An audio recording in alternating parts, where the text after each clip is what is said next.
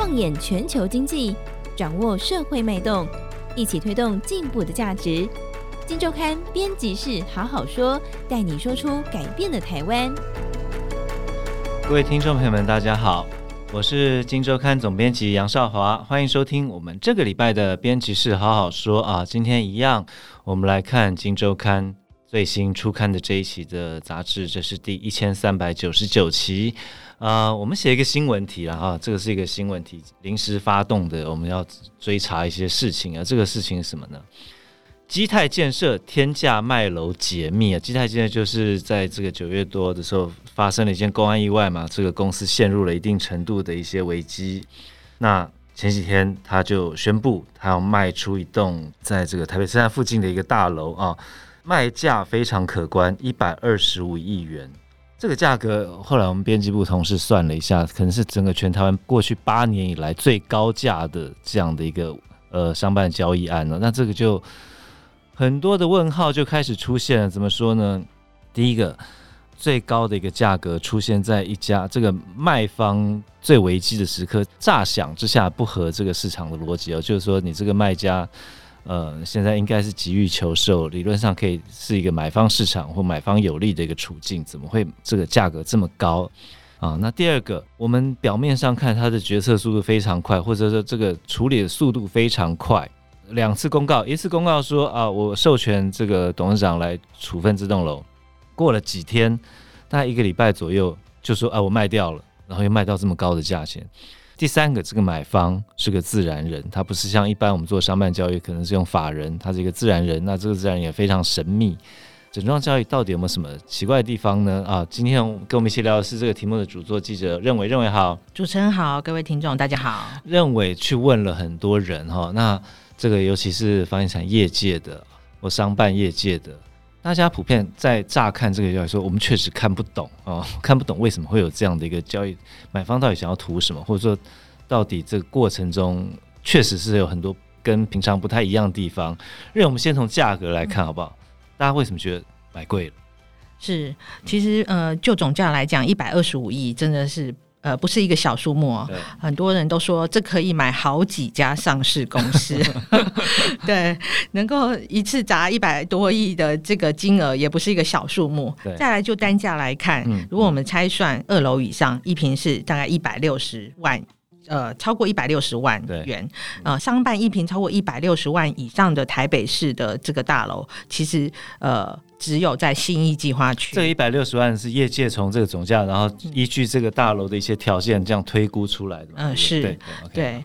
那我们要先看一下基泰中校，它的地点呢，其实是在中校西路跟怀宁街口啊。它其实呃是台北市早期发展的商圈，以金融保险业为主，还有很多补习班。那在它的隔壁最知名的邻居，当然就是星光摩天大楼，呃，屋龄虽然也非常久，但是整体而言呢，台北车车。站的商圈的租金大概就是两千五到三千之间，但是对每平，但是平均大概就是两千三百七十元啊、嗯。那换算下来的话，呃，其实如果你买一百一平一百六十万，你要达到一个我们讲一个简单的投报率三趴好了，其实它的租金可能要租到四千元啊啊，对比高于你刚谈到那个行情。对，对这个附近 A 办的平均租金有可能吗？嗯、呃，这个基泰中校大楼它的基地面积不到五百平，只有四百多平，嗯，它的单层面积可使用面积大概就是顶多两百平，室内顶多两百平啊，但是它的每个楼层面积不一样，有的。比较小，可能只有一百五十平可以用。其实这对很多企业来讲，或者外商公司来讲，其实并不是会首选的一个标的嘛。嗯嗯嗯。那所以呢，从成交金额、成交单价来看的话，大家都会觉得说：诶，这个买方他买来是要自用吗？他如果要出租的话，他有能耐可以租得到最低的租金报酬率吗？为什么他要买？那买那么贵，嗯，大家每个人其实都不懂，看不懂。就是这个交易一出来的时候，最多质疑的声音就是来自于这一点。对对，你你这次也问了很多人嘛，大概有没有什么一些可能的答案？他到底图什么？当然，其实呃，买商办不见得说一定要出租为主啦，当然自用也是可以。嗯、那这个就回归到这个买方他的本身的职业啊、喔，他买方他是一个自然人，那但是后来其实他的名字就呼之欲出了，就是一个在桃园做土地开发的一个理性自然人啊，叫因为公告是理性自然人，对，所以其实他的名字是后来被揭露出来。对。对，那他到底要图什么呢？因为他虽然是做房地产出身，但是他其实是做工业区土地为主。嗯，他对于商办的这一个领域，其实大家对他是陌生的，嗯，而他也不是专门投资收益型不动产的这一种类型的买方，所以我们只能连接到说，哎，那他跟基泰的关系为何？很快的，其实大家也查出来了，他是在去年六月底的时候，有向基泰建设买下国产实业大楼的同一个买方，对，所以呢，更加连接说，哎，他其实本身跟基泰建设是。早有认识，至少有去年就有交手过，过而且是一个也是蛮高金额的一桩交易嘛。嗯，是。那当然也有人认为说，他现在已经买下台北车站前站跟后站两栋商办。他的朋友透露说，其实李成进他很想要把国产实业大楼做一个都更，而且都更的对象他不排除就是找他熟识的基泰建设。对。那所以呢，更加呃让人呃好奇说，哎，是不是他们彼此都有互相一个合作的关系？所以呢，因此在基泰出事的这个危急时刻，李成进他就扮演救世主的角色来帮忙。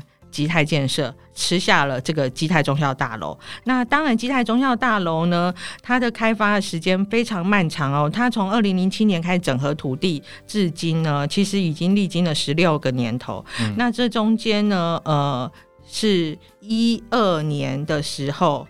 他有曾经一度，这个基泰建设把这个土地转手给子公司金汇跟军汇，君汇两家开发公司。嗯、哦，他已经先卖过一次，然后再来呢，后来他就开始动工了。一三年开始动工，这十年前开始动工了，好不容易呢，就是花了六年时间，终于把它盖起来完工以后，他其实在完工之后，其实一直市场上就有讯息说，其实基泰建设就是有一边呃在找买主接手，哦、所以他在求售的这个新闻是从来没有断过。那一直想卖这种大楼，基泰一直想把它处分掉，就是，就一直想要处分掉。那当然，其实就建设公司无可厚非啦，因为基泰建设它本身就是一个，它就是做一个建商的角色，它买地就是加工，然后出售获利啊，不论是住宅也好，或商办也好，它的模式都是如此。那只是说这一栋大楼呢，它其实一直以来，它在市场上呢，就是普遍会面临到买方都会有一个一个比较抗胜的点，就是它的基地。真的比较小，嗯、它的地下室大部分的车位都是机械式停车位，它的单层面积可使用率比较低，然后它的整体的规划上有非常多限制。因为认为有问过当时可能参与过或是之前有估价过这栋大楼的一个估价师嘛意见，包括电梯的数量什么，他们都认为可能不是像认为刚刚讲的，呃，以这个大型外商来讲，不会是一个首选。各种条件来看的话，对吗？嗯、对，然后要拉高租金也不容易。嗯、其实它如果它的价格没有这么高，我觉得它其实是会成交。嗯、但是其实基泰建设对于这个大楼的售价，其实一直都很坚持，嗯、而且很硬，它就是要卖一百二十亿以上。呃，后来我们呃也不断的采访了认识李成进，然后接触李成进的他的朋友说，其实这个大楼李成进他也谈了很久，就是要向基泰建设、哦、呃买下来的过程当中，哦、呃，其实他也呃对于价格他也有溢价，但是呢，其实基泰建设就是也是姿态很高，嗯、就如果你不买的话，他们还是要做一个公开表售，对。就是完全还是回到其实这三年以来，其实基泰建设一直以来呃不论是他们有直接标售。想要直接标售这个持有大楼的公司的股权，或者是后来就在今年就直接是呃要出售大楼。哦，不论是股权或者大楼，他们其实就是要卖了，嗯、只是要卖在多少金额，其实大家都。各自有不同的盘算。对于基特建设来讲，它当然是卖越高越好，嗯哼，哦，甚至呃能够创造出公司最大利益，对当然是呃是最好的一个期望。但是对买方来讲，大家都知道，就是现在基泰建设它其实也面临到很多的挑战跟危机哦，不论是受灾户的重建问题，还有其他工地的停工复工日遥遥无期。对，它为什么可以卖到这么高价？这个更是大家呃非常佩服的 佩服，只能用佩服形容。那刚认为得到的一个可能答案就是说，这个买方可能是会。借由这一次的出手，哈，意思大概是这样，借由这次出手，然后它另外一边在临近部分，这个国产街道可能就要进行都更了。那这两个的关系是蛮值得玩味的。但在这边就忍不住还是要谈一下这个买家，因为这个买家神秘，而且据我们所知他年轻，然后这一次火速出手，一出手就是八年来的台湾的一个天价，他究竟是谁？认为？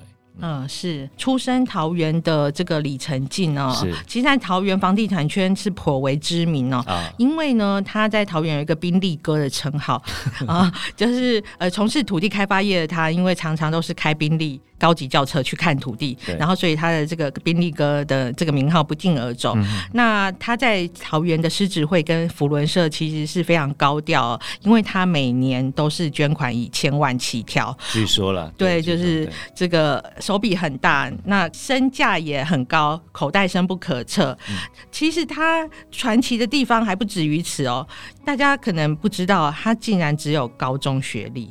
至少这个是我们看这个。呃，他因为他参选过村长嘛，对不对？对。他在二十九岁那年参参选村长。那我们这一次特别去调了当时，这个是在十三年前的一个选举、呃、选举公报。那至少我当然不晓得我们他这这几年有没有这个去念什么别的学校，但至少在当时的选举公报来看的话，他的学历就是就是高中毕业，在公报上的资料，对。对，那他的真正的这个崛起啊，根据桃园的房地产业者表示，大概其实是就是这三年啊。这三年呢，这三年桃园房地产市场有什么变化？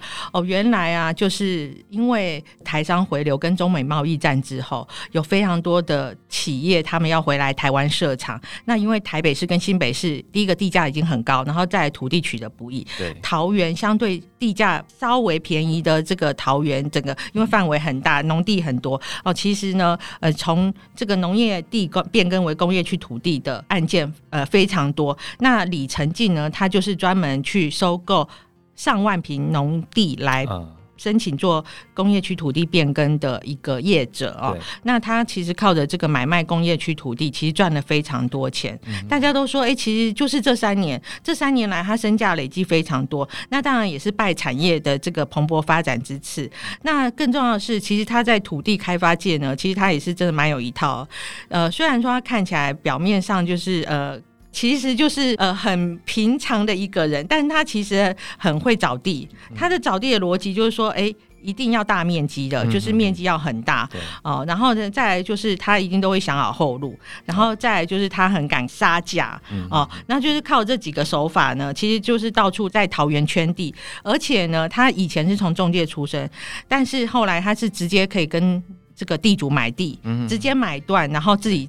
成为卖方，就是直接买断之后再来转售，那个利润跟价差就更大，就是靠着这样子不断的持续交易啊、哦，所以他在去年其实买了国产实业大楼，后来他还有去台中买了一个达运。电子的一个厂房两万多坪，嗯、然后今年又买了基泰中校大楼。其实光是这个台面上的这三笔加起来金额就已经超过两百亿元。对，所以呢，这个敢碰别人不敢碰的这个农地的 这个李成晋呢，呃，就成为了这个今日房地产业最热门的话题人物。对，当然他敢碰别人不敢碰的地，然后他这个是农地，靠着这个农地买卖来翻身，买来致富哦。那这一次，这这两年看起来是进军了台北的商办，然后准备大干一票，看起来是这个样子。那神秘的这一号人物，他究竟一出手就是八年的天价？从农地转到商办这边，他会不会再一次的留下一些奇迹，或者是这种过程中有没有什么争议呢？或者是有没有什么猫腻在里面呢？其实这一期的《今周刊》我们做了非常完整的报道，这是一个攸关房地产市场、市场逻辑、市场秩序的这样的一个题目啊。那有兴趣的朋友们不妨多多来参考。好，以上就是今天的节目，谢谢大家，拜拜。好，拜拜。听完 Podcast 节目，有好多话想分享，想要提问却无处可去吗？别烦恼了，现在只要点击资讯栏下方的 Discord 社群平台连接，输入昵称就可以立刻问问题，与主持人互动哦。让我们一起在学习的路上不孤单，等你来加入。